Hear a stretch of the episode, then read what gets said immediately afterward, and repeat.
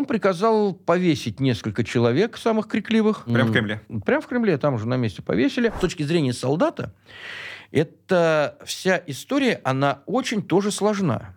Потому что, а вдруг он действительно император? Работа тяжелая, возвращаешься, бухнул, морду набил соседу, грабанул кого-нибудь, вот жизнь удалась. Вообще без шансов э, противостоять Пугачеву? Ну, почти да, почти без шансов.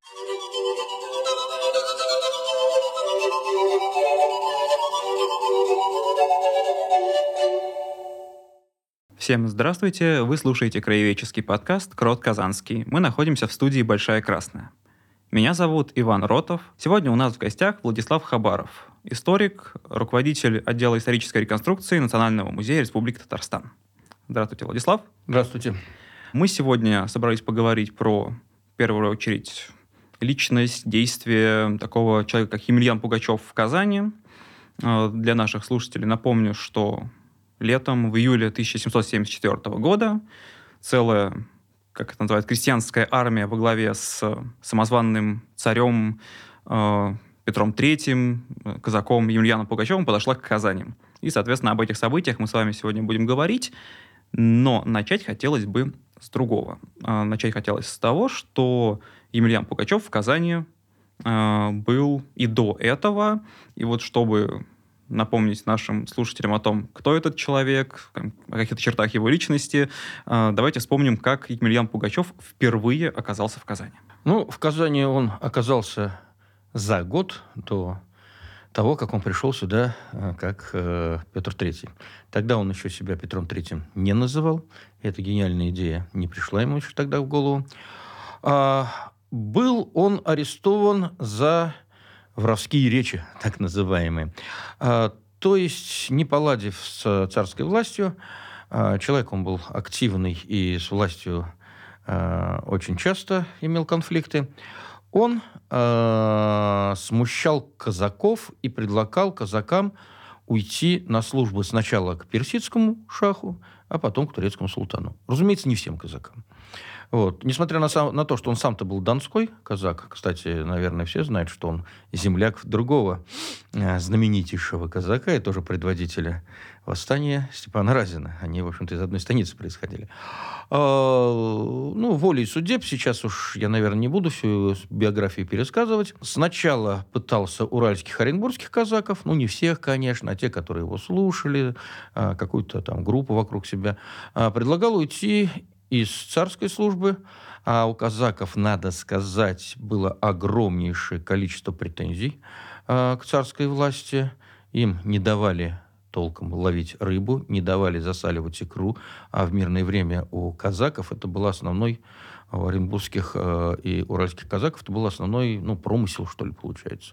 Их лишили соляной монополии, им э, навязали не выборность офицеров, ну, казачьих предводителей, а их стали назначать из центра, не спрашивая самих казаков. И это очень здорово казаков, собственно говоря, и напрягало. Можно на секундочку? Ага. Так, я вроде бы готовился, но сейчас я немножечко в шоке. То есть у нас вся вот эта история, все недовольство там, условно, Пугачева э, по отношению к царской власти началось с того, что им не дали солить рыбу. А, я, наверное, утрированно сказал. Э, вообще у казаков было очень много привилегий э, изначально. Угу. Кстати, уральские казаки, они, э, в отличие, например, от запорожских там и даже донских, никогда не претендовали на самостоятельность. Они всегда себя чувствовали частью российского государства, но, тем не менее, вольности у них было много. И потихонечку, помаленечку, еще со времен Петра I эти вольности у них урезали, урезали, урезали. Одной из таких вольностей и одним из очень серьезных промыслов, которые давали возможность в мирное время ну, действительно жить, это была у казаков рыбная ловля и засолка икры. Mm. Вот они поставляли рыбу, э, на всякие рынки, но через это достаточно неплохо жили, потому что рыба это, э, ну, Сходите в магазин, посмотрите, сколько стоит сейчас рыба. Тогда она стоила тоже не очень мало. А для того, чтобы солить рыбу, нужна соль.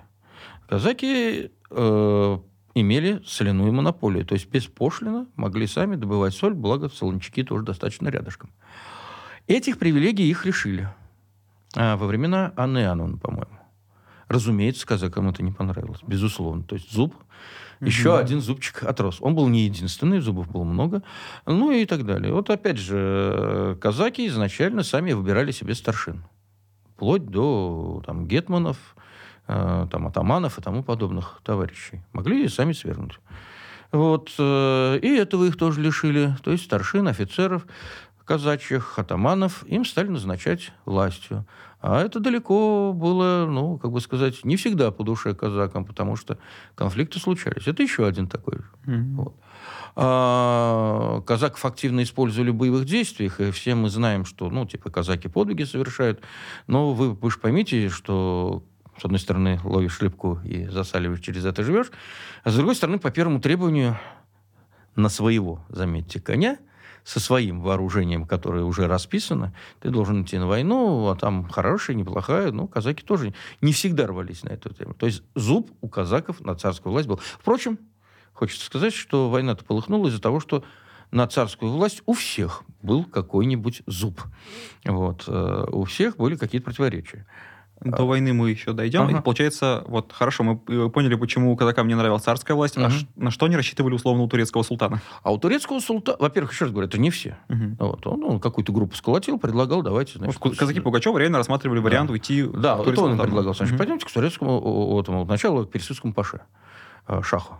Там на самом-то деле из казаков, которые перешли Персию, у Шаха действительно было сформировано воинское подразделение, причем гвардейское, это была охрана. Ну, в то время, да это во все времена, в принципе, э, большие цари, как правило, доверяют свою жизнь каким-нибудь иноземцам. Иноземцы зависимы от царя, и поэтому будут его защищать. Ну, вспомните конвой кавказский нашего императора, шотландскую гвардию французского короля, ну и так далее, тому подобное. Ну, у всех какие-нибудь иноземцы.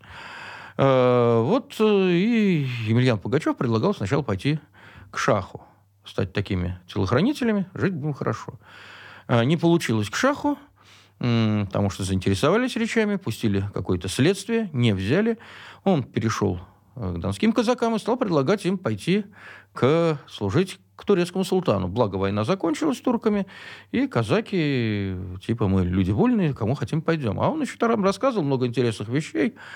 А, врал на прополую, конечно, что говорит, у меня там, вот сейчас придем в определенное место, у меня там 70 тысяч рублей, а, на 200 тысяч рублей к товару всякого вам дам. Да, вот с Пашой у меня договор есть, он сразу нам пожалует каждому по 15 рублей жалования, и порох, и все, что надо, и поэтому мы в турецкую службу. Ну, в общем, вот за эти речи его и все-таки повязали.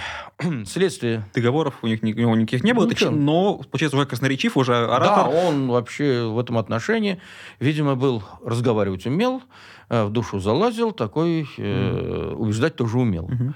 А, ну, вот его и привезли в Казань, где начали учинять, ну, так называемое первичное следствие.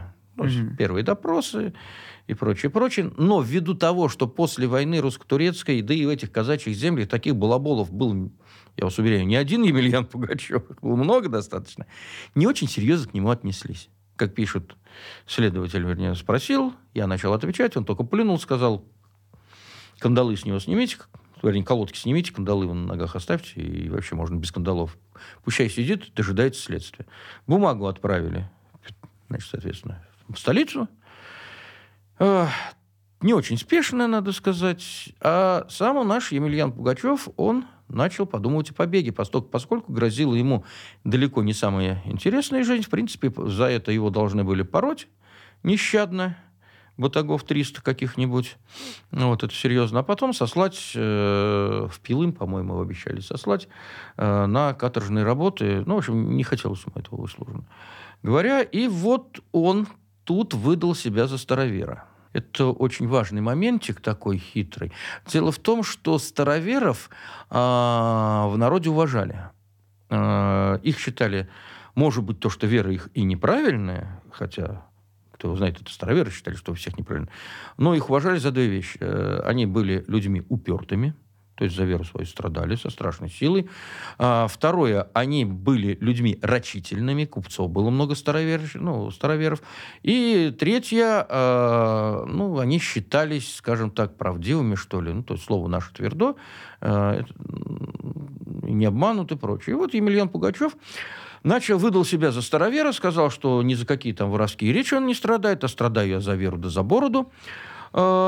А, почему он это делал? В той же камере, где он, ну, в тюрьме, где он сидел, сидел некий э, Шолохов, э, к нашему, который написал много казачьих произведений, отношения не имеет, ну, тоже старовер, э, ждал, опять же, своей своего наказания. Тоже, кстати, плетей очень много. Был он достаточно богатым купцом и имел связи с староверческими общинами Казани. И вот э, Емельян Пугачев стал подбивать к этому Шолохову клинья на предмет того, что я тоже старовер, давай мы с тобой как-нибудь отсюда и уйдем. И побег они совершали вместе, разрабатывали вместе. А вышли некому купцу Дружинину, э, староверческому. А Дружинин им э, субсидировал сумму в 40 рублей.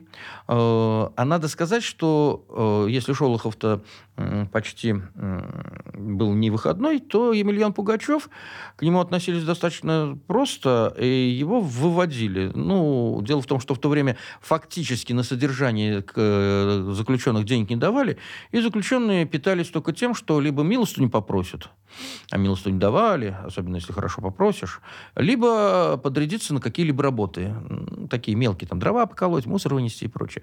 Правда, ходил под конвоем. Два человека у него было.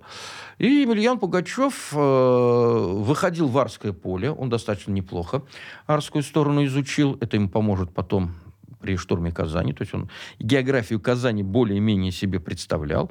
Неплохо сидел на паперте у Благовещенского собора, э, где собирал милостыню. Ну и вот э, в это же время они готовили побег, собственно говоря. Побег был подготовлен. Одного из конвоиров, которые с ним постоянно проходили, это был, как писали э, источники-то, э, солдат с малороссийской тягой к осуждению всего. Такой. А звали его Григорий Мищенко. Вот, его под, э, подкупили, сказали, что э, денег дадим, и он согласился помочь в побеге. А второго, ну, собственно говоря, э, было решено нейтрализовать. Нейтрализовали его следующим образом. А, то есть в, в назначенный день, когда а, вот этот дружинин, а, купец, поставил пролет, ну, экипаж назову так, я уж не знаю, что там у него была, телега, пролетка, но ввиду того, что они там косили под извозчиков, видимо, что-то такое вот экипаж. А, зашли в кабак, заметьте, заключенные вместе с конвоирами, зашли в кабак, а, и, э, пользуясь частью вот из тех 40 рублей, которые были даны, частью из той милостыни, которая была, устроили грандиозную попойку. Солдата второго, к сожалению, не знаю его имени, а, который не соглашался, напоили почти в усмерть. И, выйдя из кабака, нужно было, а, все это происходило где-то около современного Петропавловского собора, а, собственно говоря, место заключения – это а, угол современного музея Национального Республики Татарстан и вот там, где то место, где с Ивановским монастырем. Вот там тогда был острог. А, то есть не на территории Кремля? А Нет, не на территории Кремля. На территории Кремля его периодически выводили для допросов. Угу. Вот подрядились, что, дескать, вот у нас солдат пьяный совсем, давайте ты нас довезешь до места, потому как сам точно не дойдет, два квартала не пройдет. На самом деле и извозчик был извещен все на это дело, посадили и, соответственно, поехали не в сторону э, крепости не в сторону Острога, а в сторону укрытия. Э, проехав э, некоторое количество расстояния километров 10, пьяного солдата высадили, ну и, в общем-то, сбежали. Некоторое время э, Емельян Пугачев пользуясь покровительством старообрядческой общины, скрывался э, в специальных подвалах, ну, а старообрядцы, которые не доверяли, опять же, никакой власти царской, они э, имели укромные места. Э, вот подвалы некого Ивана Крохина. Э, и Иван Крохин был такой человек, который занимался... Ну, Емельян Пугачев не один бегал. Там много было, и что-то там, значит, не очень легального, видимо, староверы литературу, еще что-то, в общем, имели. Были оборудованы тайный подвал. Там некоторое время скрывался Емельян Пугачев, и, соответственно, уже оттуда, когда все устаканилось, убежал. Надо сказать, что О том, что он убежал, спохватились буквально дня через три, не очень быстро. Вот. Еще неделю не писали в столицу на предмет того, что Емельян Пугачев убежал, а э, суетиться начали, когда из столицы пришло грозное письмо. У вас там некий Емельян Пугачев сидит, который э, казаков смущал, а давайте-ка его э, в Санкт-Петербург, так сказать, э, в как она там у них называлась, тайную экспедицию. Угу. Вот, э, там мы его посерьезнее расспросим, какие такие турецкие султаны, кто тебя там смущал, кто тебе денег давал, откуда это. Вот, а Емельяна Пугачева нету. И вот тут уже была э, переписка, э, где следователи кивали на фон Бранта, э, дескать, он нам приказал с него колодки снять. Фон Брант говорил, что я делов никаких не знаю, буду я тут за каждым Емельяном Пугачевым бегать. Но Емельян Пугачев убежал. И уже после этого, после этой истории, а, поняв, что поднять казаков и уйти к турецкому султану ничего не получится, идея пришла ему в голову гораздо более грандиозная. Объявил он себя Петром Третьим. А я вот слышу и думаю, что если он э, смог э, отворачивать общину старообреческую, то есть угу. он как минимум был, вероятно, образованным человеком, человек, который хотя бы понимал вот всю вот эту старообрядческую культуру. То есть это не просто вот, э, ну, не просто, наверное, можно изобразить из себя старообрядца и втереться в доверие к старообрядцам. Тут все хитрее. Угу. Во-первых, образован он не был. Mm. То есть все источники говорят, что он даже подписываться не умел, и через это у него было постоянно много конфузов. Ну, к нему у него были там э, люди, которые умели писать. Ему периодически нужно было подписывать указ. Ну, он же э, фактически э, скосплеил, как сейчас говорят, э, весь аппарат. Ну, да, собственное государство, по факту. Да, собственное государство. У него там было и Берг коллеги, адмирал, ну, вот это военные коллеги и прочее. Вот, ему нужно было подписывать, подписываться он не умел.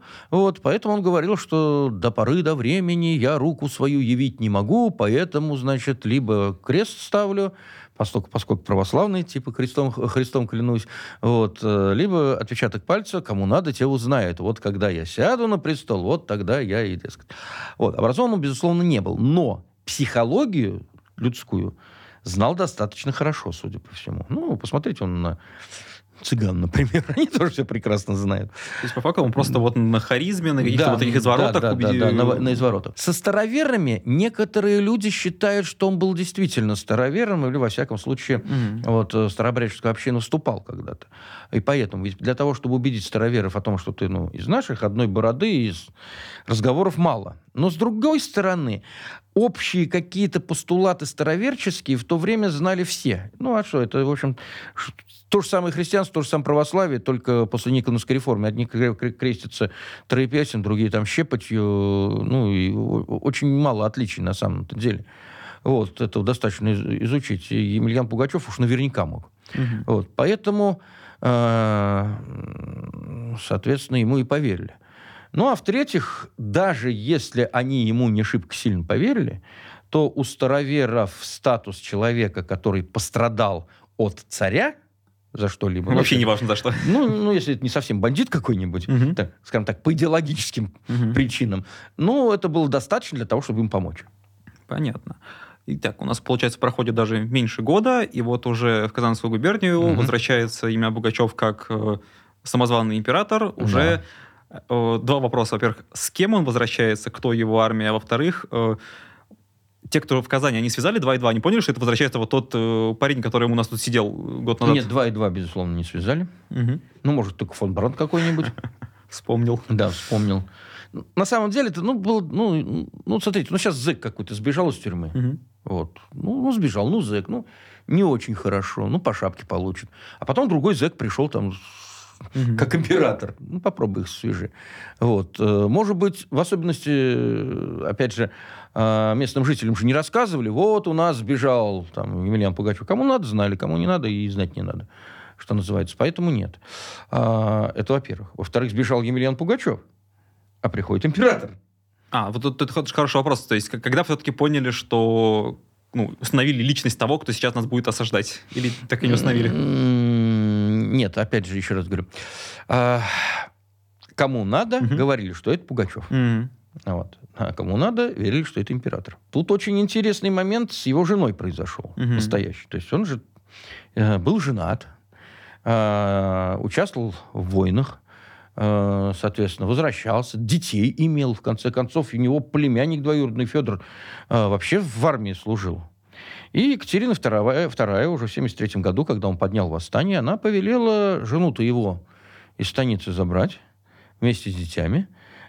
Федора, племянника троюродного, из армии забрали, хотя тот вообще ни сном, ни духом, ни за что, ни просто, что называется, и привезли в Казань. В Казани, соответственно, э, именным приказом императрицы было сказано поселить их в приличной квартире, э, не обижать, давать э, деньги на пропитание, что-то 26 копеек в день, по-моему, довольно такая сумма, пропитаться можно, но под надзором, безусловно.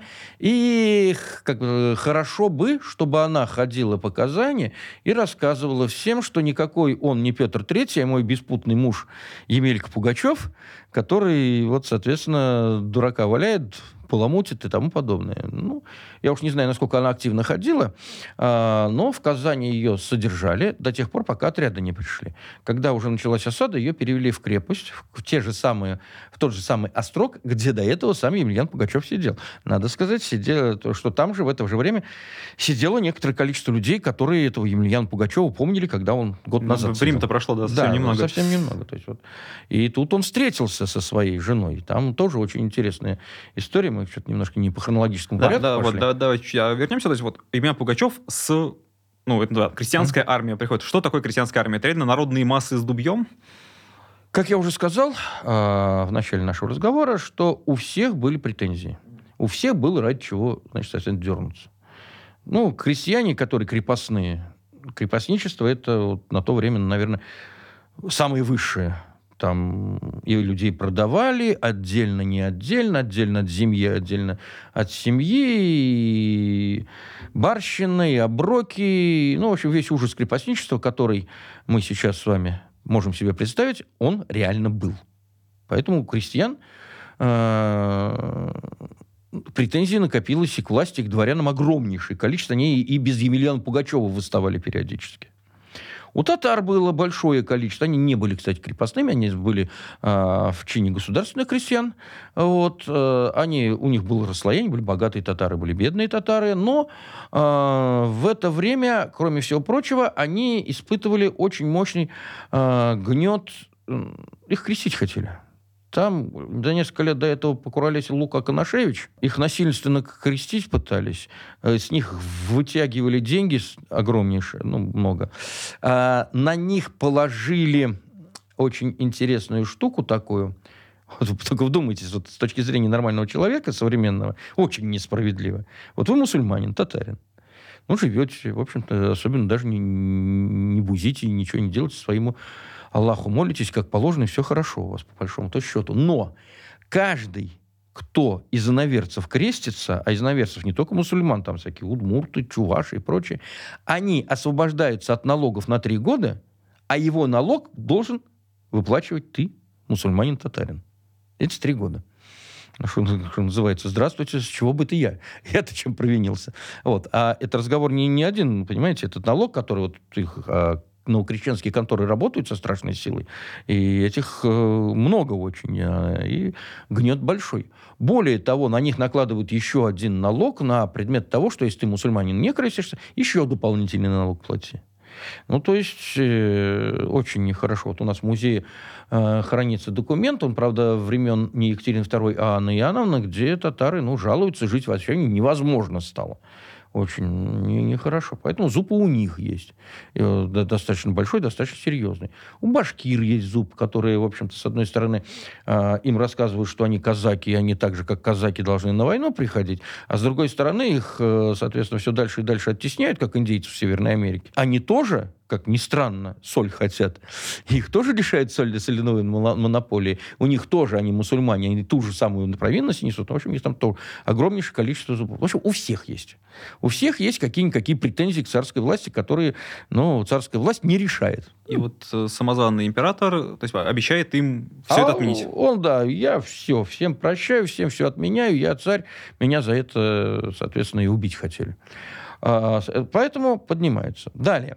А, несмотря на то, что вот все эти отряды э, царская власть называет не, не, либо бандами, либо ордами, э, на самом деле Емельян Пугачев пытался собрать из них что-то ну, похожее на армию но не получая, ну, как бы сказать, конечно, она не была как регулярная армия, людей там делили на 500 человек, это полки. Даже некоторое время, э, особенно месяцев за 5, за 6 до событий в Казани, пытались какие-то учения делать, что-то вот когда там вот в особенности он по Уралу ходил. Вот. На уральских заводах ему делали пушки, он захватывал пушки в крепостицах небольших. Ну, капитанская дочка, помните, там пушечка была. Эту пушечку захватили. Вот, он захва... разбивал периодически отряды, царской... царские отряды, у них захватывал артиллерию. Плюс ему на заводах делали пушки по его по приказу, там, из его артиллери... артиллерийской коллегии приходил приказ какой-нибудь Воткинский завод отлить две пушки, поставить их на лафеты, привезти мне. Они привозили. Сам Емельян Пугачев был неплохой ну, артиллеристом был, он в артиллерийском деле что-то понимал. Он был казаком, ну, у казаков тоже есть артиллерия, тоже пушки есть. Он служил э, в царской армии вот таким артиллеристом, поэтому кое-что он в этом деле понимал. А, уральские рабочие, которые делали пушки, тоже кое-что понимали, и порох ему делали, и не только пушки, но и боеприпасы делали. Есть огромнейшее количество документов, эм, соответственно, следственного дела, где э, есть и описи этих пушек. Более того, пушка, одна из э, пугачевских пушек, хранится в артиллерийском музее в Санкт-Петербурге. Можно увидеть, как они, а, она выглядит. Поэтому пушки есть. Их ставили иногда на лафеты, иногда на телеги, иногда на сани, в зависимости от времени года. Делали какие-то поворотные, ну, в общем, народная мысль кулибинская там работала достаточно хорошо. Более того, пушки в открытых боях с царской властью, где они, э, ну, по-серьезному схлестывались, где Пугачев побеждал, они и были, э, так сказать, основой, э, как сказать, боевой силы Емельяна Пугачева. Они плюс регулярно, ну, регулярно неправильно сказал, плюс казаки, которые все-таки представление о воинской службе умеют, имеют, умеют воевать, их не так много, но они есть, плюс башкиры, которые тоже умеют воевать и тоже, в общем-то, э, их использовать царская власть как казак, по большому счету. Это вот то, что у него так все серьезно. Пока, когда он дошел к Казани, к нему постоянно приходили, приходили, приходили люди. То есть именно разные. из Казанской губернии, да, из, из сел, да, из сел, там они, значит, своих дворян вешали, также поднимали, также грабили. Те, кто не соглашался с этим, ну, с Емельяном Пугачевым там совсем, они пытались отбиваться, он, значит, соответственно, захватывали города. И вот эти люди, которые приходили, они приходили отрядами, они были плохо вооруженные, их пытались свести какие-то там сотни и прочее, прочее, дать хоть какую-то оригинальность, но регулярность, но не очень получалось, говорят откровенно. Плюс Крестьянская армия, она всегда чем не хороша. Крестьяне набегают большой толпой в одном месте, но когда там они все закончили, они дальше не идут. Ну, вот под Казанью угу. взяли Казань, своих помещиков перебили, дворян. Вот, Емельян Пугачев говорит, ну, пошли дальше на Нижний Новгород. Нет, царь-батюшка, мы лучше здесь оставим, у нас там посевная, земли делить надо. Они не пойдут. Казаки пошли, башкиры пошли. Какая-то регулярная часть у него была. Вот это вот э, то, что с ним ходил, там, скажем, условно, опытных э, людей, э, ну, было оценивать можно тысячи три, наверное, четыре максимум. А вот эта крестьянская а, народная а вот крестьянская часть? народная часть, которая к нему все присоединялась, присоединялась, присоединялась, она, ну, тысяч двадцать, вот, и там тысяч двадцать пять, наверное, тут собралось под Казани, вот это вот всего они слушались. Вот. У него было даже некоторое количество солдат, которые, ну, не все там дрались до последнего солдата. Понимаете, с точки зрения солдата, эта вся история, она очень тоже сложна. Потому что, а вдруг он действительно император? Вот я солдат, а он император. А я ему присягал. Петру Третьему-то присягали в свое время. И все, в общем-то, в принципе, э, до людей тоже доходили, что Петр Третий был низложен, Екатерина-то в результате переворота пришла. Это тоже слышали все. Просто всем было как-то ну, относительно начхать. А тут... И чем больше Емельян Пугачев ближе подходит и больше побеждает, тем больше солдатская масса думает, о, точно, император, ну, глядите, а как же иначе-то? Он же побеждает. Mm-hmm. Царь-то настоящий в данном случае. Вот. И тогда я должен что делать? Не только с ним бороться. Я должен, наоборот, к нему идти. Вот. Э, и поэтому на солдатскую массу надежды было не очень много. То есть офицеры э, не примыкали, они в общем, понимали, что и ловить-то нечего, они те же дворяне, а Емельян Пугачев, он кричит, давай, давайте, дворян на сук всех. Угу. Вот, вольность это отменяем, крепостное право отменяем, дворянину это все как нож к горлу. А солдату, который плоть от плоти крестьянства, все наоборот. С точки зрения солдата вообще с точностью наоборот. Он, а, побеждает, б, отменяет крепостное право, рассказывает, а он всем все обещал. Ох, Дима, он вообще всем все обещал. Вот. Все будет просто рай земной. Все прекрасно, да еще и побеждает. Ну, точно император. Вот возникает два вопроса. То есть да. это вот огромное, на самом деле, по меркам того времени, я понимаю, армия, 25 тысяч человек подходит к Казани. Угу. Два вопроса. Первый, как отреагировал казанский гарнизон? То есть, опять же, вот эти вот солдаты угу. простые, сколько их было? А второй вопрос, как отреагировали дворяне? Потому что вот вы перечисляете состав угу. его армии, я так понимаю, не было там только дворян. Ну, дворян фактически не было. Угу. Если и были дворяне, как поручик Минеев, э, который был прообразом Швабрина из «Капитанской дочки» неким, э, то это, ну, скорее, фрики какие-то. А Минеев тоже фрик, получается. А? Минеев тоже фрик. Ну, тоже, в сущности, фрик, да. Вот. Дворяне нет. Потому что, еще раз говорю, вот второй раз повторяю, дворяне живут на землях которые им давали, даровали значит, цари, а самое главное, у дворян есть крепостные крестьяне. Пока есть крепостные крестьяне, дворянин живет. Но Емельян Пугачев, он крепостным крестьянам дает волю. Поэтому никакой он не император с точки зрения дворянина, и его вообще надо к ногтю бандит он, и никто больше э, ничего хорошего про него сказать нельзя. Так вот, в Казани. Казань, безусловно, готовилась. Потому что Война-то уже идет год фактически. Через Казань проходит некоторое количество частей воинских, которые э, уходят туда сначала там за Урал, там под Оренбург, потом отряды. Тот же самый Михельсон проходил, там Бибиков. В общем, а, с другой стороны, к моменту, когда Емельян Пугачев перевалил Урал, вышел в Поволжье, ну, в общем, стали готовить даже Казань к обороне. Хотя надеялись, что не получится, Оренбург-то он не взял. Вот, но все-таки стали готовить. В Казани был гарнизонный батальон а, порядка 600 человек. Правда, из этого гарнизонного батальона периодически брали какие-то партии и э, отправляли их на усмирение сел. Ну, где-нибудь там, условно, каком-нибудь пустых марквашах э, пожгли э, дворянскую усадьбу, перебили всю семью, крестьяне думают, они присоединятся ли к Емельяну Пугачеву, поэтому давайте-ка мы туда солдатиков 100 отправим, пущай вразумят, что, разумеется, в это дело. Вот. Ну, были солдаты. Были инвалидные команды, так называемые. Инвалиды – это солдаты, которые прослужили свои 25 лет, но по каким-то причинам не пошли домой, а остались при гарнизоне, там, э, работать, какие-то там сапоги чинить, службу... В учебные заведения да, брали активно. Да, да, да, в общем, такие люди. Это не то, что они без руки, без ноги, хотя и такие тоже были. Но, во всяком случае, они там в свое время воинскую службу проходили какую-никакую и воевать умели. А некоторые еще и креп- крепкие довольно такие ребята были. Вот их было там небольшое количество. Потом стали собирать все. Вот, например, а, фон Канец, а, директор нашей мужской гимназии, он был немец, в свое время, кстати, в Драгунах служил там в Германии у себя, поэтому тоже какое а, понятие о воинской службе имел, он а, всю гимназию, а, соответственно, привел в воинское положение. Тогда в гимназическое образование, например, входила такая дисциплина, как фехтование. То есть ребята к холодному оружию хоть что-то были приучены. И всех, кто старше 16 лет, плюс учителей, плюс там у него было те же самые парочка инвалидов. Ну, в общем, собрал он отряд порядка 100 человек. У них там было некоторые... А, там немцы всяческие, Каза... ну, кто в Казани иностранцы жили, они тоже к ним присоединились. И где-то порядка 100-120 человек, вот это вот такой отрядик у них получился. С мушкетами, карабинами, пики им выдали. И, в общем-то, фон Канец обучал их какому-никакому такому а-ля 17 век регулярному бою. Там пикинеры прикрывают мушкетеров, мушкетеры стреляют. Ну, хоть что-то ну, такое. Ну, это же, получается, что, едва тысячи человек набралось, что ли? Получается? Ну, да, очень немного было.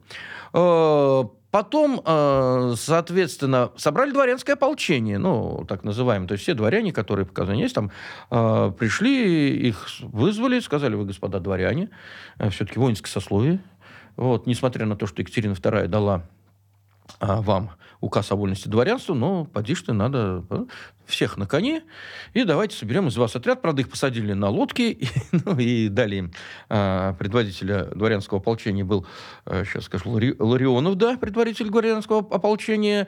Но во время боевых действий в Казани дворянское ополчение, вместо того, чтобы драться за свои поместья, они сказали, о, мы проверим, как там, не хулиганят ли а, крестьянские отряды по Волге выше, ну и ломанулись в Нижний Новгород.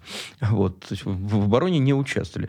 А Казани, в Казань приехал родственник э, фаворита Екатерины II Потемкин. Он был генералом к этому времени, очень ругался, говорил, что все очень плохо, но он был деятель. Вот он на самом деле, наверное, и был душой обороны города Казани, уж как умел. Он распорядился, построили несколько редутов э, со стороны Орского поля, где, э, ну вот сейчас это какого, парк Горького, угу. вот выход там поставили большой редут. Один редут поставили там, где э, сейчас Суворовское училище, это была окраина города Казани, и он должен был контролировать Подлужную улицу. Вот. И там как раз поставили вот фон Каница. А редут это у нас... По редут факту... это такое э, земляное укрепление. Э, это вал метров полтора в два с сделанными бри... э, нишами для пушек. Вот. Перед ним ров метра два. И он э, замкнутый со всех сторон. Вот, ну, с одним выходом. Перед ним обычно ставят рогатки. Это брус деревянный или бревно, в котором насквозь проделаны отверстия крест-накрест, и в это отверстие вставляются пики. И как-то он, не кидая его, все равно будут один ряд пик смотреть в сторону противника. Это такой дот 18 века. Ну, ну что-то такое. Угу. Зем, окоп, да. Лучше окоп сказать. Угу. Все-таки не тот. Вот. А подняли и... А, этих, как его, э, людей с суконной слободы.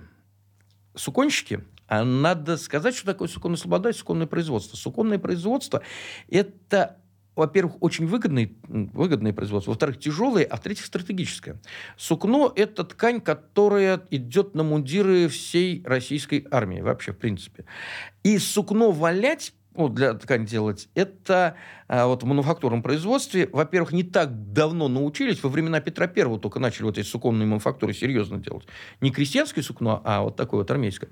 Вот. И это нужно много, это тяжело, и суконщики, они всегда были такие шебутные, но они вот эта суконная слобода, по-моему, до 90-х годов всегда. Что самое преступное место в городе Казани было.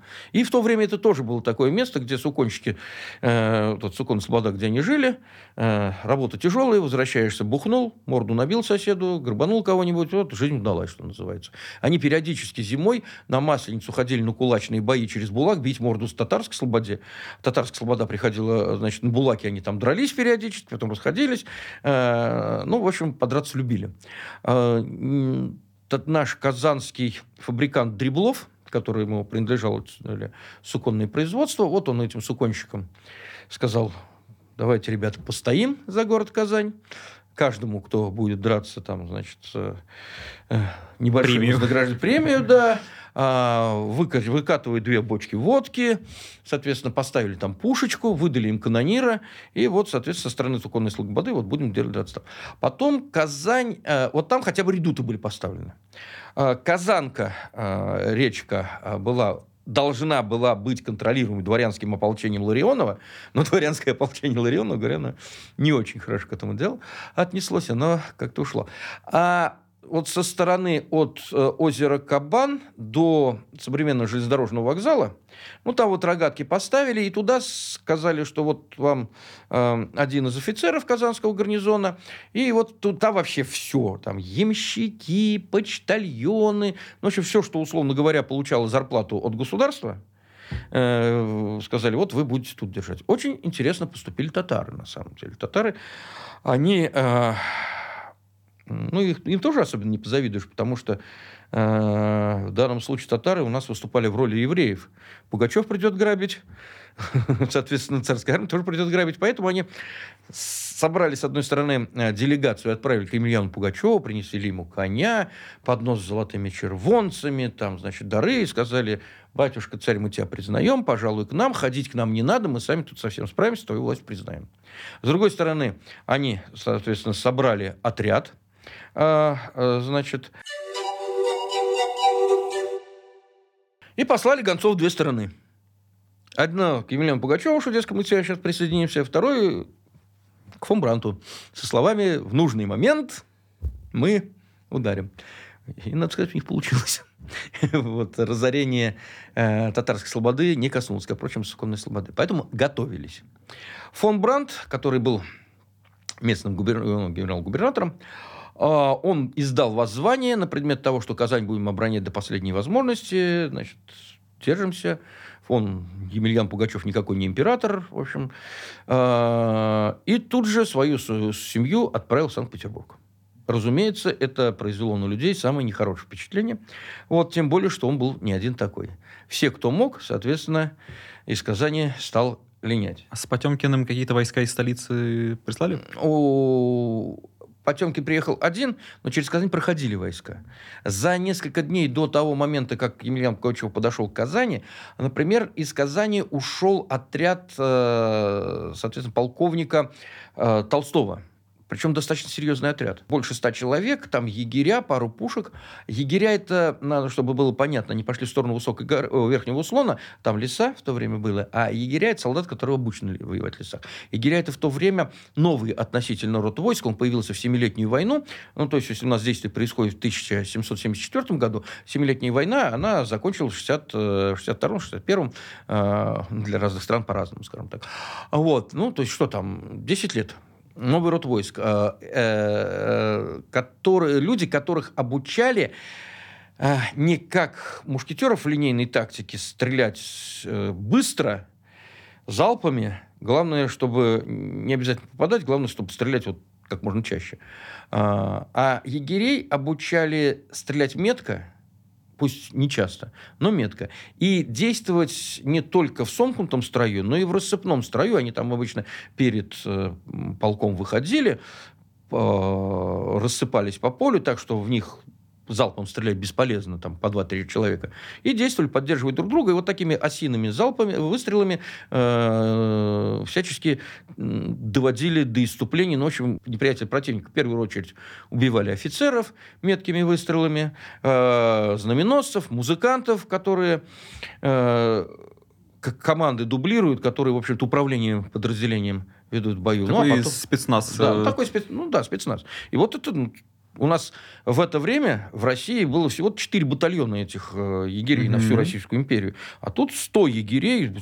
Это достаточно такие серьезные То ребята. на момент событий они вот где-то в районе Верхнего Услона там э, В Верхней Высокой горы. А. Угу. Верхней Высокой горы. Но их там, соответственно, э, на привале местные жители вычислили, доложили Емельяну Пугачеву. Емельян Пугачев отрядил отряд, и их, в общем, разбили. Причем сам Толстой погиб. Эти бы вот ребята-егеря, может быть, и в обороне Казани могли бы сказать достаточно серьезное слово, но вот так получилось. И вот получается, угу. по моим ощущениям, на момент начала обороны, на момент начала осады вообще без шансов э, противостоять Пугачеву. Ну, почти да, почти без шансов. Учитывая, что и солдаты ненадежны. То есть, это, понимаете, вот вспомним, например, Полтавское сражение, да? Э, ему предшествовала осада Полтавы. Там, в осаде Полтавы, подошла вся шведская армия, ну, где-то под 40 тысяч человек, а Полтаву обороняла э, ну, где-то две, две с половиной тысячи человек регулярной армии, и, ну, плюс жители мирные. Но они были, а, надежные, ну, и полной решимости обороняться. И они ведь удержали Полтаву тогда, после всей этой армии. А Полтаву там ее штурмовали и прочее. То есть, в принципе, отсидеться можно. Но это при условии, что у тебя люди надежные. А тут люди ненадежные. Тут никто не... Ну, то есть mm-hmm. на соседа рядом положиться нельзя. Что он думает, непонятно.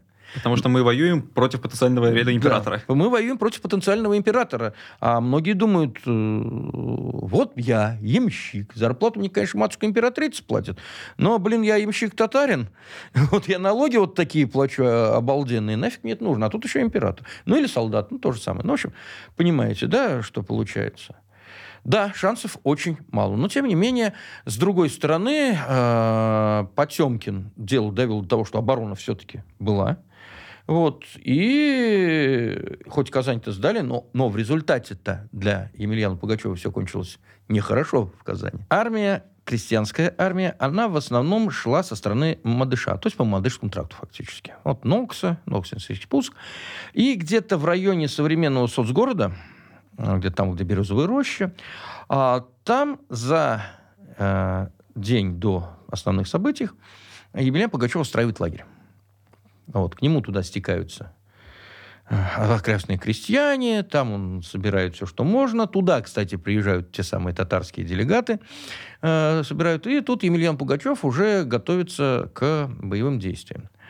Он готовится к боевым действиям тоже. Он не сразу, не с нахрапу пошел. Он посылает э, письмо, и не одно, на русском, на татарском языке.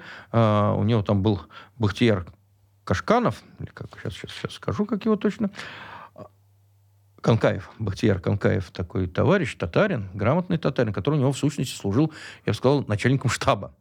Вот, он мог писать по-русски, по-татарски. Вот. А потом он делает рекогносцировку, он лично выезжает на Арское поле, ну, то есть современно, к современному парку Горького. Там в это время, а, соответственно, уже стоят войска. А причем а, по приказу, соответственно, нашего Потемкина, горожан фактически, ну и насильно, что ли, вытаскивают, ставят на редуты, вот на эти дополнительно, с целью, как там было написано, даже если твой дом будет гореть, ты не имеешь права покинуть этот редут. Вот. Правда, все потом наплевали на это дело, но, но приказ был. А, он осматривает Казань. Поручик Минеев, который был в казанском гарнизоне, это не очень такой хороший, ну, говорю, этот э, товарищ, который э, прообраз Швабрина, э, он вышел из казанского гарнизона с одним из отрядов э, подавить э, мятеж крестьян. Отряд был уничтожен, ну, а Минеев присягнул импер... э, Петру Третьему, Сирич нашему Ельмену Пугачеву, и, будучи знаком с казанской географией, тоже участвовал э, и даже руководил некоторой частью восставших крестьян. Э, крестьяне э, некоторые ему сказали, что вот редуты есть со стороны Арского поля, а со стороны между рекой Казанкой и вершины никаких редутов нет, войск нет. То есть, со стороны улицы Подлужной современной. Там можно пройти. Емельян Пугачев выезжал к главному редуту, где находился э, основная часть э, войск, осматривал там, э, подъезжал к Суконной Слободе, из Суконной Слободы к нему приходили люди, тоже рассказывали, что, так сказать, вы, Петр Третий, только-только батюшка-царь поднажми, а мы удерживать там насмерть не будем. Здесь народ э, тертый, и, в общем, за тебя на самом-то деле. И вот весь 11 июля оно прошло в, под, ну, в условиях подготовки. Опять же, 11 июля пришло известие, что отряд Толстого попал в засаду, что он уничтожен. И тоже, я думаю, энтузиазма не добавило. Все, кто э, не убежал из города и оставался э, верен императрицы, они столпились в крепости, то есть в Кремле в Казанском. Ну, разумеется, те, кто не был обязан драться на редутах. Ну, в общем, такое затишье. Казань готовится к штурму. Ну и 12 числа, что называется, понеслось. Атака пошла по нескольким направлениям фактически одновременно. Одна из частей – Э, восставших пошла со стороны нынешней улицы Подлужная. Они как раз и атаковали тот редут, в котором сидел функанец э, с студентами, вернее, гимназистами. Ну, вот это. Атаку гимназисты отбили, на них выскочили какие-то башкиры. А, башкиры более-менее люди, знающие военное дело. Крестьяне, которые подходили ну, в армии к Емельяна Пугачева, не очень сильно э, хотели э, рваться на редуту и там в ножи резаться со студентами, хотя с что я их все студентами называю, университета еще тогда не было, э, с гимназистами, вот, э, с защитниками не очень хорошо, их там засыпали стрелами, кто-то туда пострелял немножко, самого фон Каница ранило, и э, отступили, и стали пробираться уже непосредственно в город в сторону Богоявленского монастыря, вот это вот все пошло. А большая атака пошла со стороны Арского поля на главный редут. Вот там была большая атака, причем ее подготовили тоже достаточно ну, грамотно в тех условиях, которые мог сделать Емельян Пугачев. А, то есть э, восставшие подготовили телеги, вазы, э, на вазы поставили э, сено, э, вот, э, на, э, провели некоторый обстрел из пушек редута, и, прикрываясь вот этими вазами, угу. стали двигаться вперед. Ну, защитники редута отстреливались по э, нападающим, но вот этот вот своеобразный гуляй-город защищал их от пуль, и поэтому они смогли достаточно близко приблизиться. А, то есть плотный сток сена мог да, тогдашнюю пуль, пулю остановить? Пулю останавливал, да. Там мушкетные пули. Ну, соответственно, они дошли фактически до вот этого вот э, большого редута, и большой редут после короткой рукопашной схватки э, не выдержал атаки. Солдаты, я еще раз говорю, кто-то вообще стал, побросал оружие, стал сдаваться, а кто-то стал отходить. И, в общем-то, комендант Э, вот этого большого редута, э, он же комендант города Баннер, он приказал отходить, они стали отходить к крепости. Сам Емельян Пугачев атаковал со стороны Суконной Слободы, со, вот, с казаками, которые были ему верны, ну, с самыми, ну, скажем так, ударными частями. Тем больше ему сказали, что там никто оборону держать особенно и не будет. Вот. А первый же выстрел, который произвела пушка, поставленная на редут суконщиков, разорвала Э, и пушку, и расчет побила. После чего суконщики сказали, батюшка царь, вот наша работа, пойдемте вместе в Казань, что грабить, мы тебе покажем. Вот. И атака пошла вот со стороны Суконной Слободы. Они через э, вот по берегу Кабана, там, где сейчас кольцо, и вот, значит, соответственно, ворвались э, в, собственно, город Казань. Казань уже не имела к тому времени посадской крепостной стены, э, и вот они ворвались на улицу города Казани. Э, что самое интересное, э, солдаты отступали, э, на их плечах шли восставшие, ну, правда, солдаты отстреливались, все заперлись в э, городе, в крепости, вернее, э, достаточно серьезно с боем отступали гимназисты. Вот они потеряли на этом деле некоторое количество народа, там двух э, учителей, шесть гимназистов, но они тоже, э, как бы сказать, не теряя боевых порядков, отступили сначала к Богоявленскому монастырю, но там ловить было нечего, там только исключительно молебны шли, и, соответственно, тоже отступили в крепость потерями. Ну, а отряды Емельяна Пугачева ворвались в город, ну и там понеслось.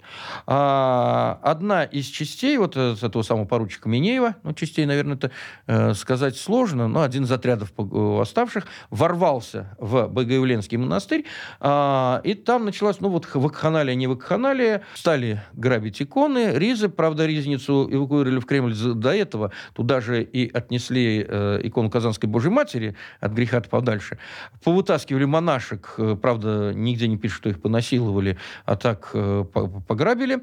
Вот. Э, и недалеко от, даже нет, наверное, все-таки в этом монастыре непосредственно произошел тот случай, когда убили Кудрявцева.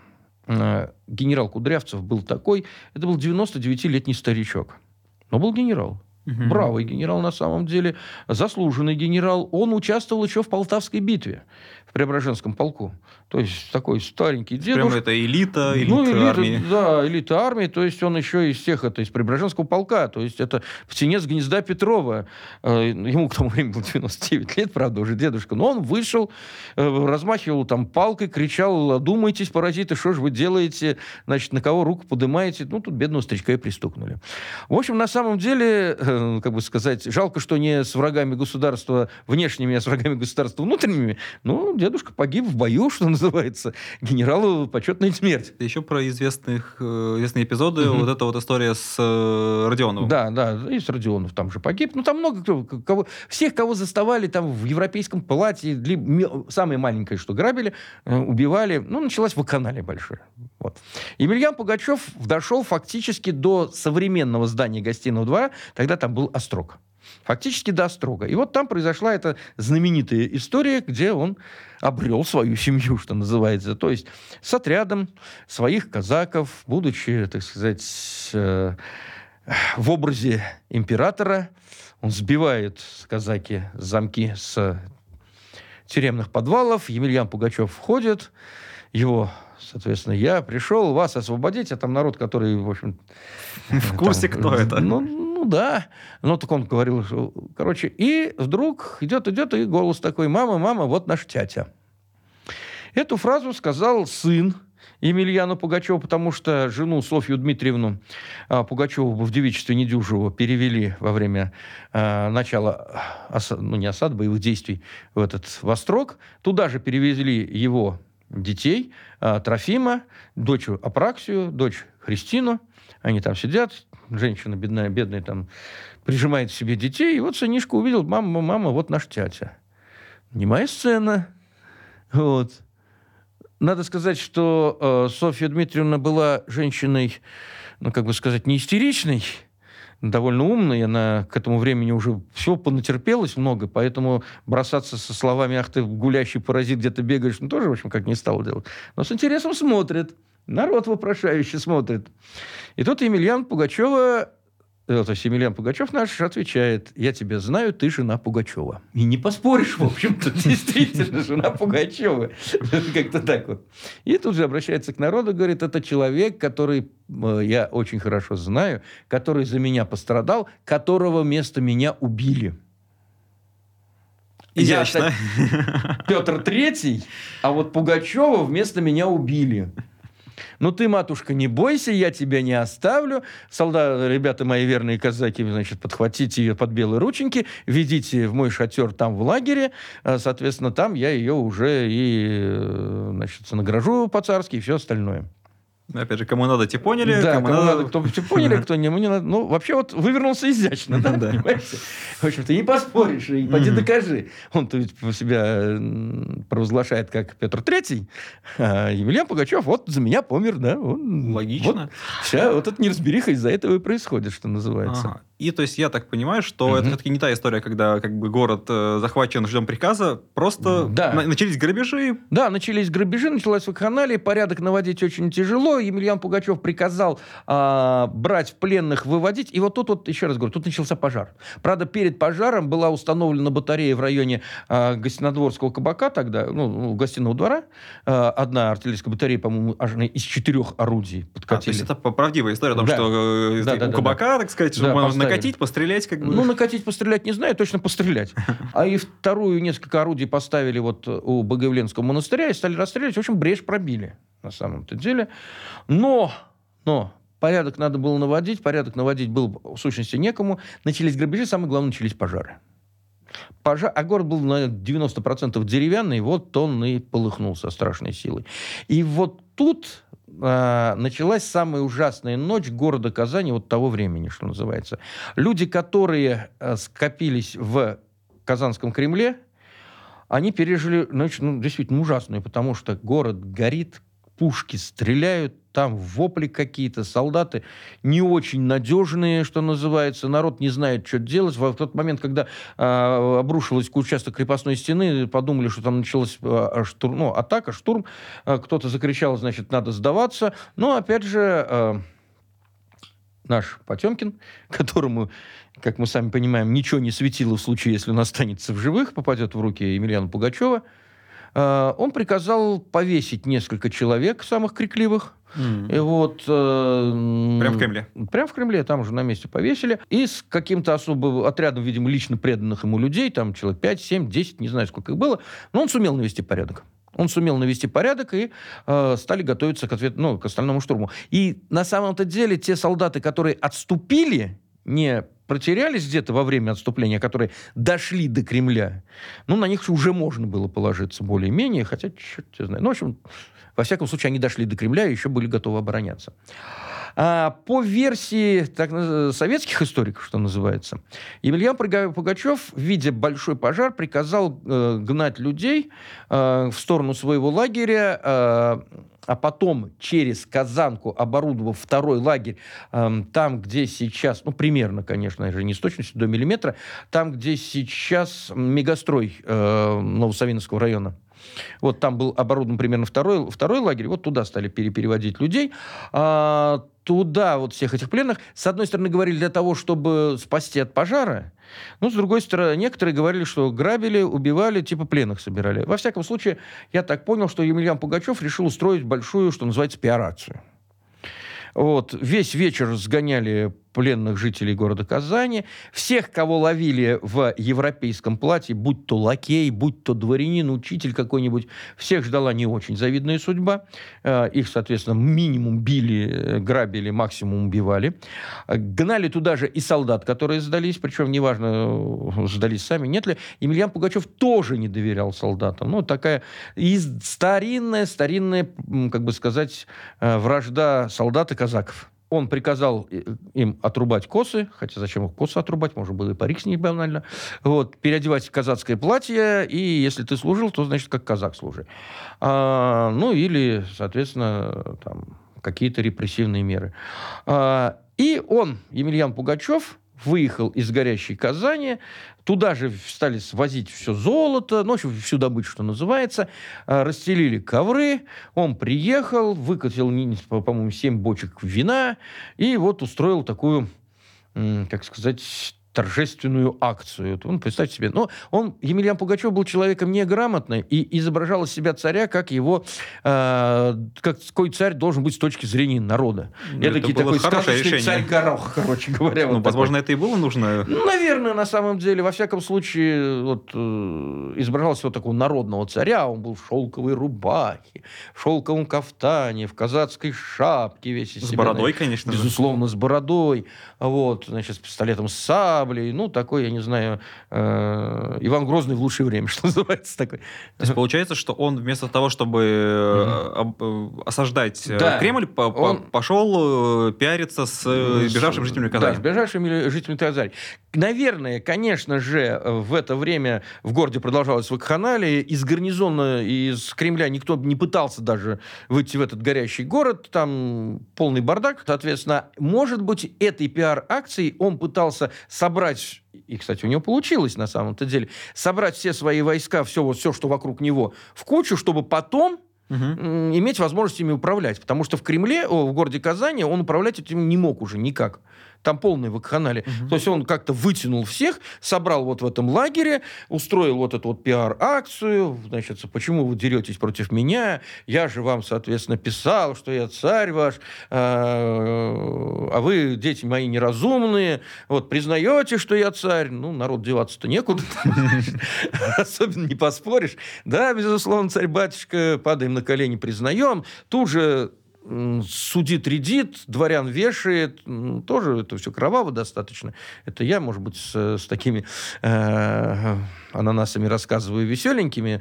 Многим это было совершенно не, не весело, потому что тут и виселица, тут и кого-то растерзывали. Тут же люди, между прочим, начинают сводить какие-то личные счеты, э, у кого какие есть. Там ведь тоже достаточно показать, а вот он злоумышлял на нашего царя, а ну-ка давайте же. Во всяком случае, ладно, сказал царь, я вас прощаю, кто хочет служить мне, приходите сюда. И народу нашлось много, которые пошли ему служить. Вот, из них тут же стали сбивать какие-то там, я не знаю, сотни, э, Э, там, давать оружие и сбивать воинские подразделения.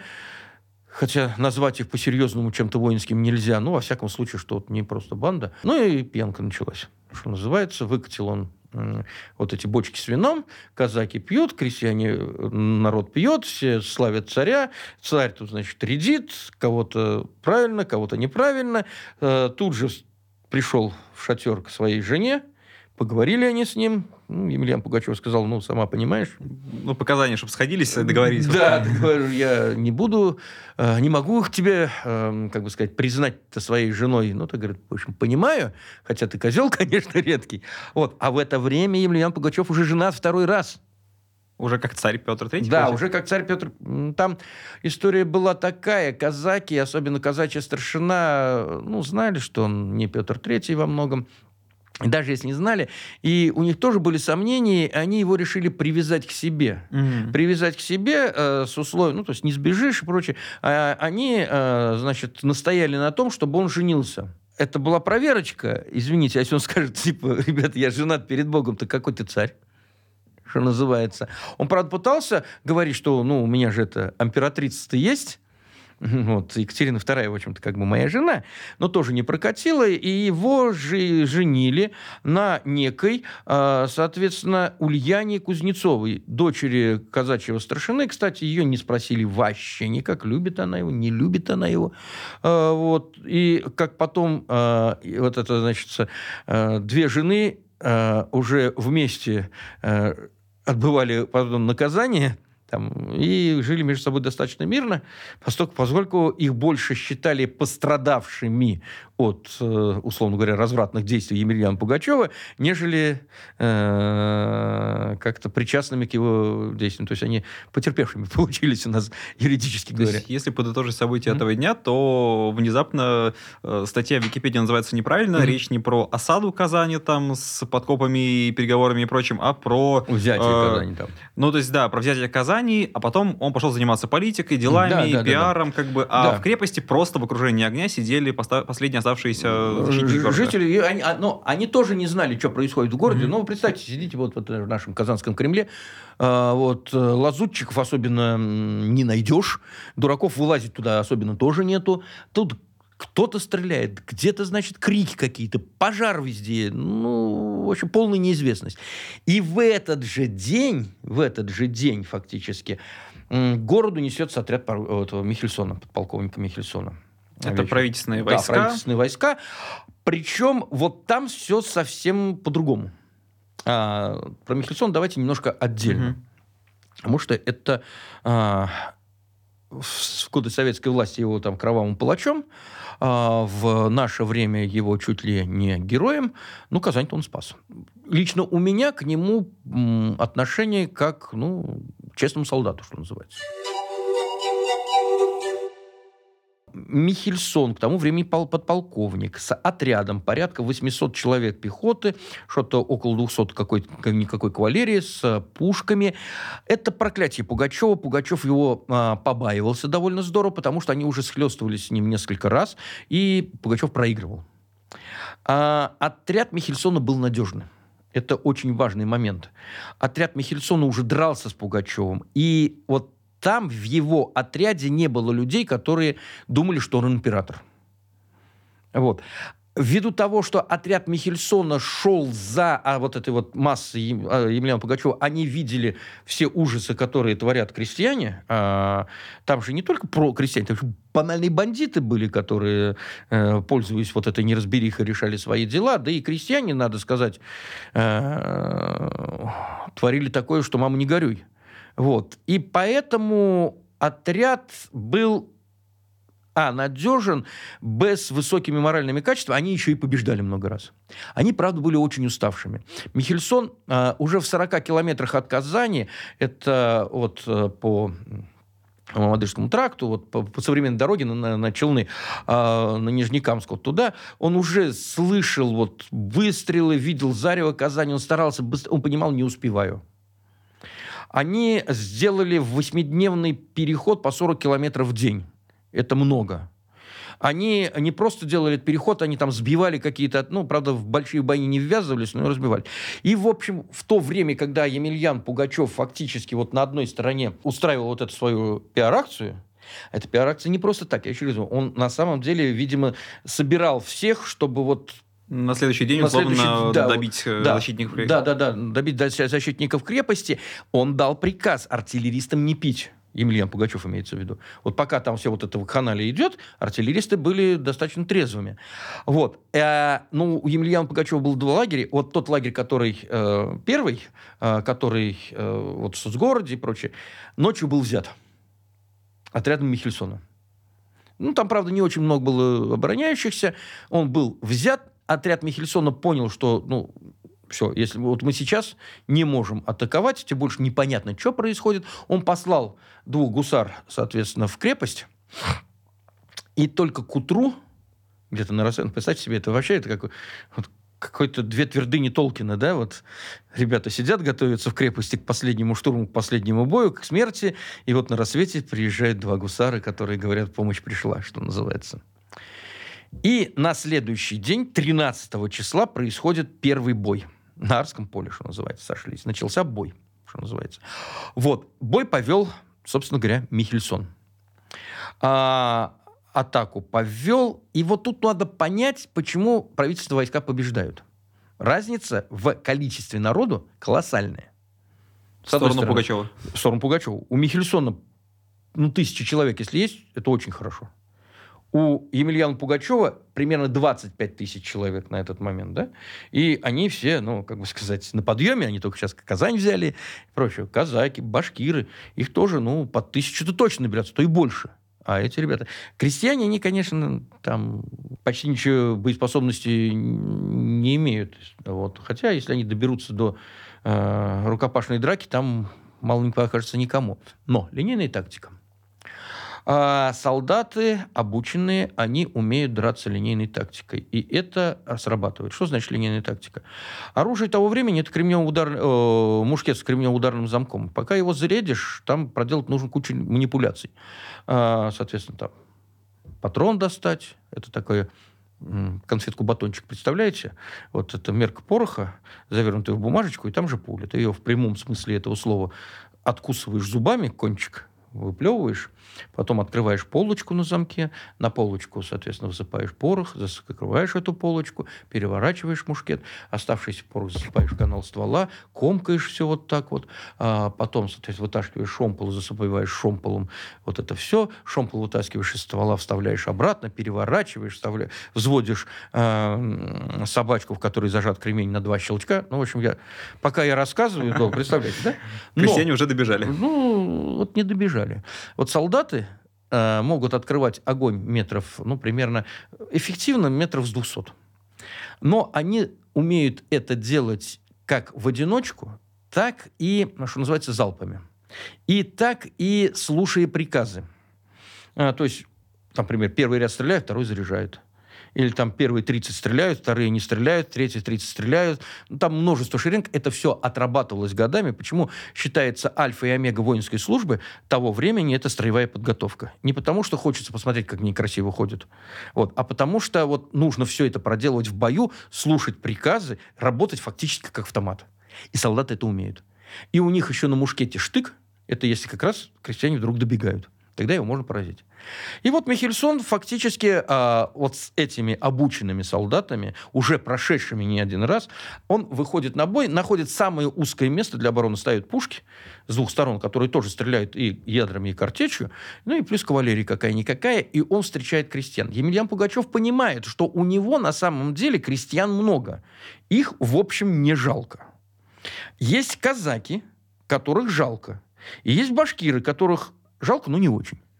Вот. И поэтому первых, кого он бросает в атаку вот на этот вот, э, э, отряд Михельсона, это просто банально крестьяне. Крестьяне не могут прорваться сквозь вот этот огонь. Крестьяне не вооружены огнестрельным, они дубьем вооружены, цепьем, ну, почти ничем. Михельсон он поставил так, что фланги прикрыты, фланг прикрыты кавалерией и плюс еще артиллерия.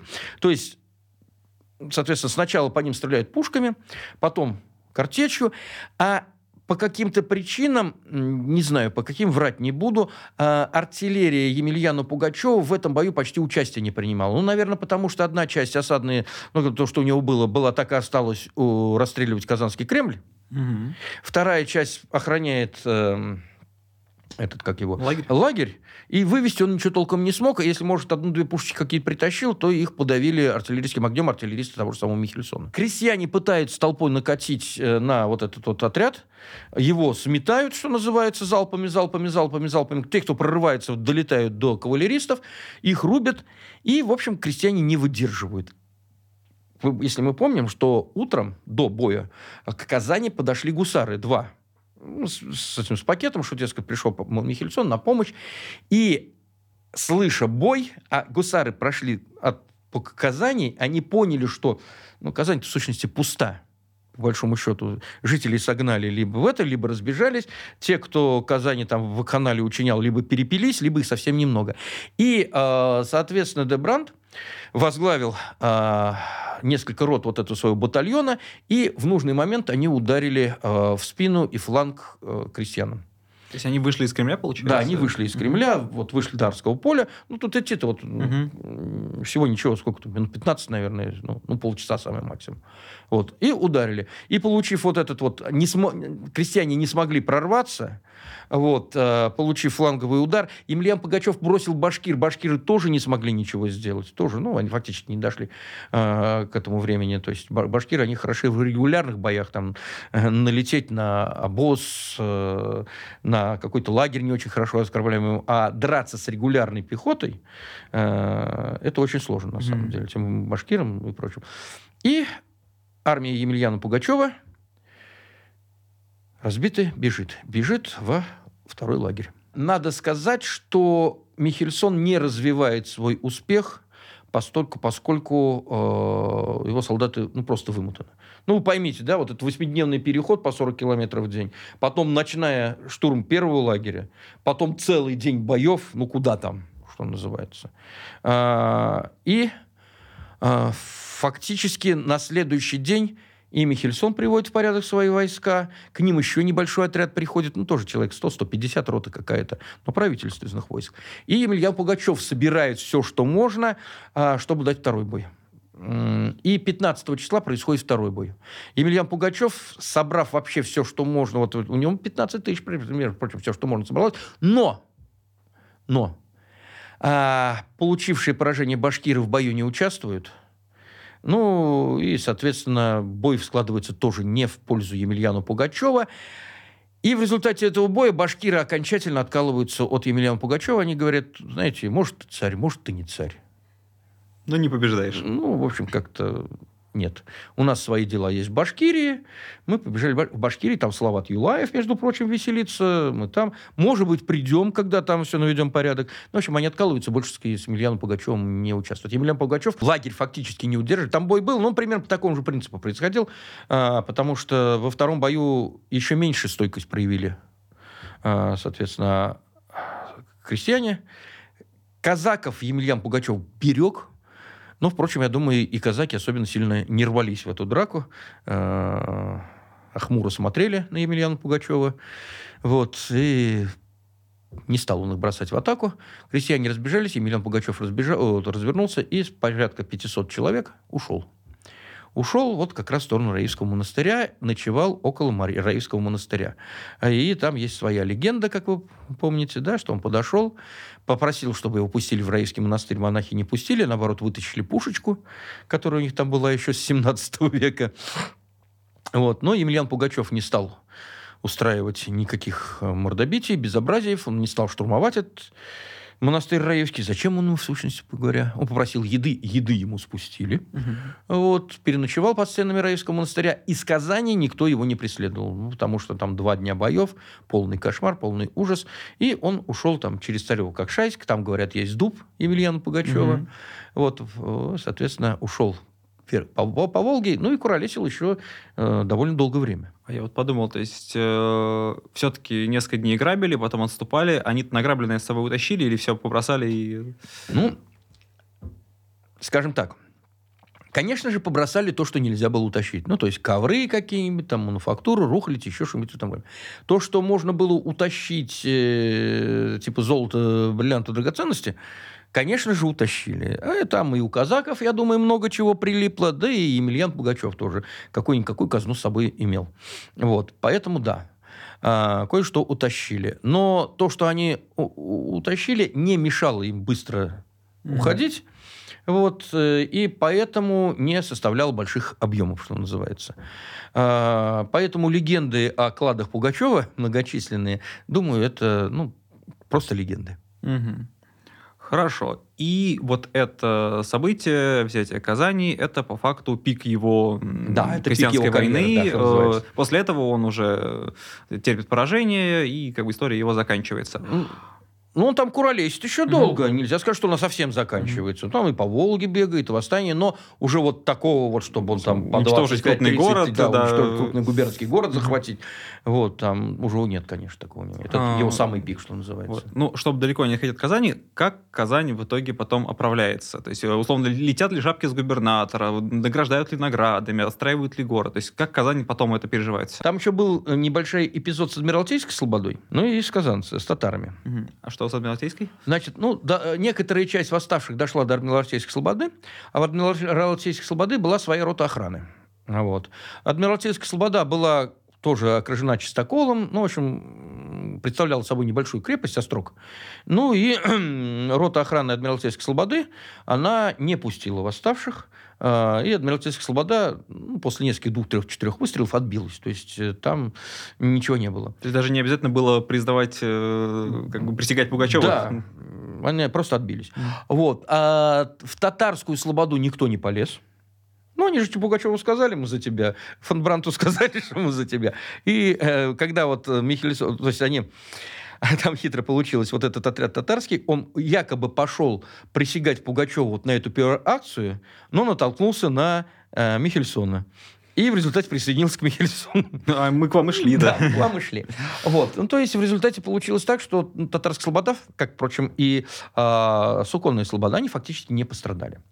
Город сгорел, сгорел процентов на 90. У людей там это было очень сложно. Очень тяжелую зиму пережили казанцы, но к чести тех же самых татарской слободы и суконщиков они приютили погорельцев казанцев.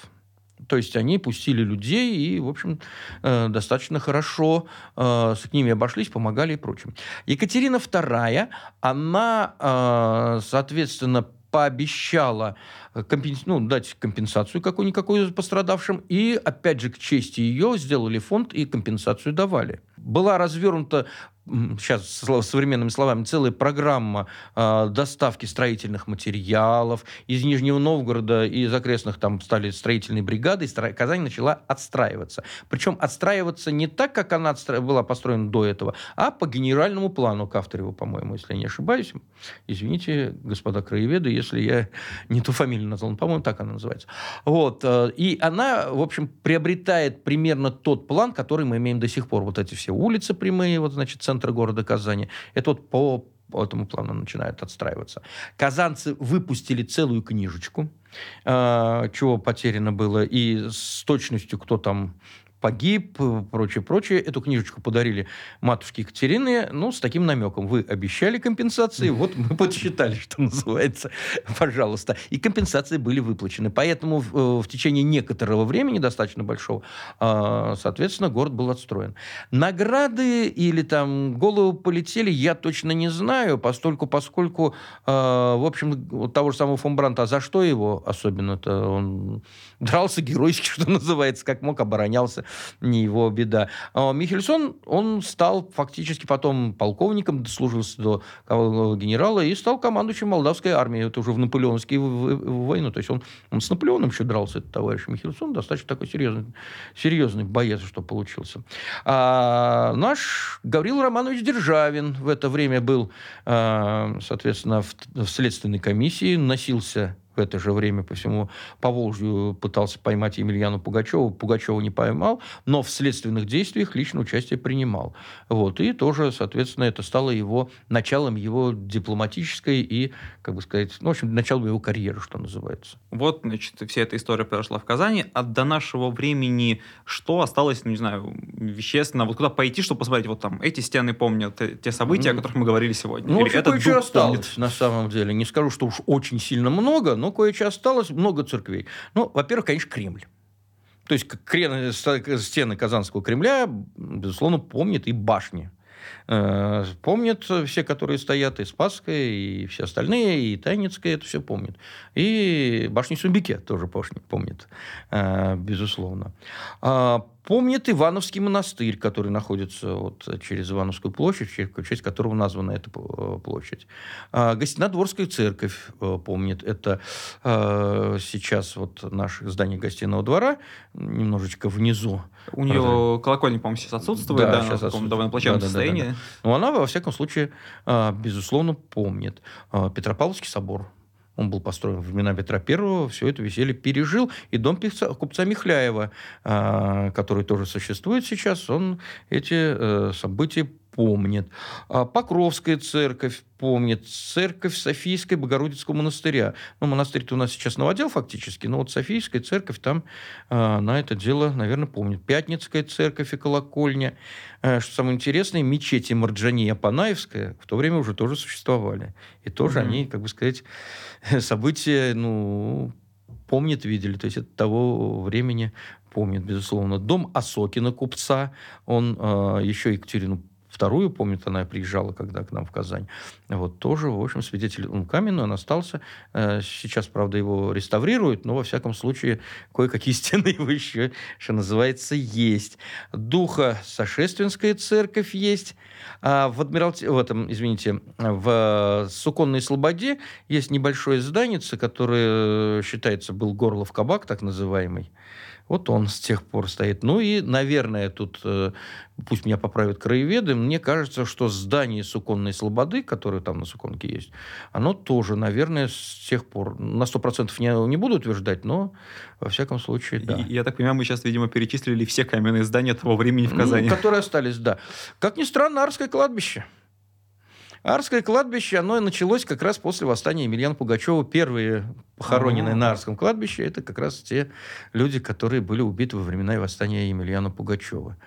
Ну, вот это то, что приходит... Ну, Раевский монастырь. Mm-hmm.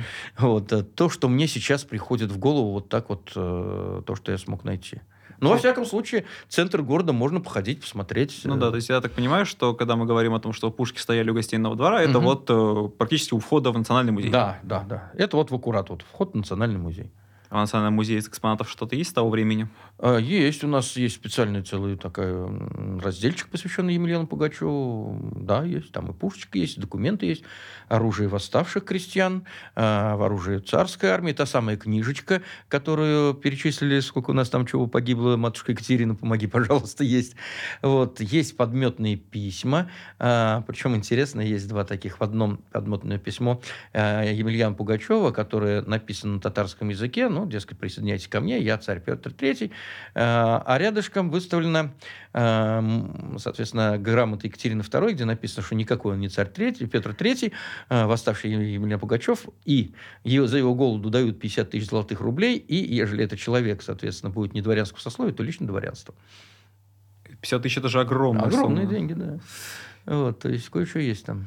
Понятно. Ну, это вот, э, опять же, за прям правильным рассказом мы идем в Национальный музей, mm-hmm. но есть и такие истории, которые прям вызывают большие сомнения. Например, собственно, что Емельян Пугачев возил пушки на верблюдах и чуть ли не с верблюдов полил.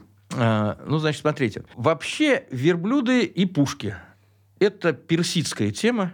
Это так называемые замбуреки – там действительно была такая мода на э, верблюдов ставить небольшой фальконет, э, не совсем пушку, но все-таки фальконетик такой, и, соответственно, эти, оттуда стрелять. Вроде, говорят, никуда особенно не попадали, но это персидская тема. Емельян Пугачев таким не баловался. Он был, ну, как сказать, в артиллерийском деле хоть немножко да был сведущ. С другой стороны, с другой стороны, верблюдов мы, конечно, сразу отметем, но вот с пушками, установками их на телеги, на поворотные лафеты, на какие-то. Там народная мудрость кое-чего, соответственно, какие-то делала. тачанки были да, какие-то. Да, такие псевдотачанки, еще что-то вот такое, маневренные пушки, которые можно было перебрасывать. У меня Пугачева такое было, да. Но, но не верблюд, это однозначно.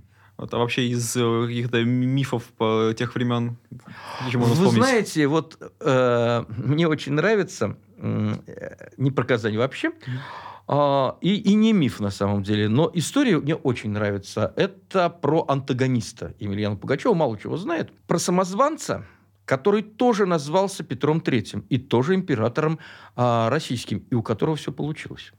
Это в то же время? В то, это началось в 1766 году в Черногории. Черногория в то время была разделена, в сущности, между Турецкой империей, Атаманской портой, и э, Венецианским государством. Э, ну, и мало. Она была разбита на кланы, очень между собой ссорились очень серьезно. И вдруг там появился человек, э, который стал работать, лечить людей. Э, причем плату брал только по хорошему, ну, когда вылечит и прочее, прочее. И тут несколько человек, которые служили в свое время черногорцы, были при дворе Екатерины II и при дворе Петра III, они вдруг стали с ним говорить, что «а это же Петр III». А тот говорит, ну, я не буду так уж. Не надо об этом говорить. И назвался Стефаном Малым, и это национальный герой Черногории, которого они очень уважают, потому что черногорцы сделали его своим знаменем. Они собрали скупщину, они предложили ему, соответственно, царский титул – и сделали э, правителем Черногории. Человек стал, Стефан, отказываться. Говорит, я не буду царем до тех пор, пока вы не прекратите кровные распри и пока вы не прекратите кровную месть. И у него удалось. И, и часть его пиара была в том, что Это, когда да, надо, упоминали, что он Более, может быть... Нет, он, э, он признал, что он Петр Третий, все дела. Более того, он начал достаточно толково управлять этой своей Черногорией. А, соответственно, она поросла в гору. И он процарствовал 6 лет. Вот, процарствовал 6 лет. Более того, когда турки, э, значит, стали собирать свой экспедиционный корпус, э, соответственно, он что сделал? Он приказал строить казармы и всем распустил слухи, что сюда сейчас придут царские войска российские. А ну, я, же, я же Петр Третий. Вот, э, сработало, э, соответственно, в это время Российская империя начала новую, э, вот ту самую русско-турецкую войну, а, прислали нашего генерала, соответственно, Э, ну, генерал понял, что он не Петр III, но заключили с ним негласный договор и э, сказали, что ты теперь русский офицер, вот тебе мундир, все дела. И, в общем, среди черногорцев так остается, поддерживали мнение, что это Петр III, который, значит, вот так тайно сюда пришел для того, для кого надо. А, соответственно, беднягу, правда, отравили в конце концов. Турки, между прочим. А, но э, вот в Черногории этот человек национальная легенда, к нему очень хорошо относятся. Никаких вот этих вот там типа кровавых ужасов при нем не было. Как раз наоборот, он там замиритель, он, значит, просветитель и прочее, прочее. И тоже Петр Третий, все дела. Вот такой антипод нашего Емельяна Пугачева. То есть по, по всем пунктам вообще по-другому действовал да. и внезапно да, пришел к успеху. Да, получилось вот так вот э, интересно.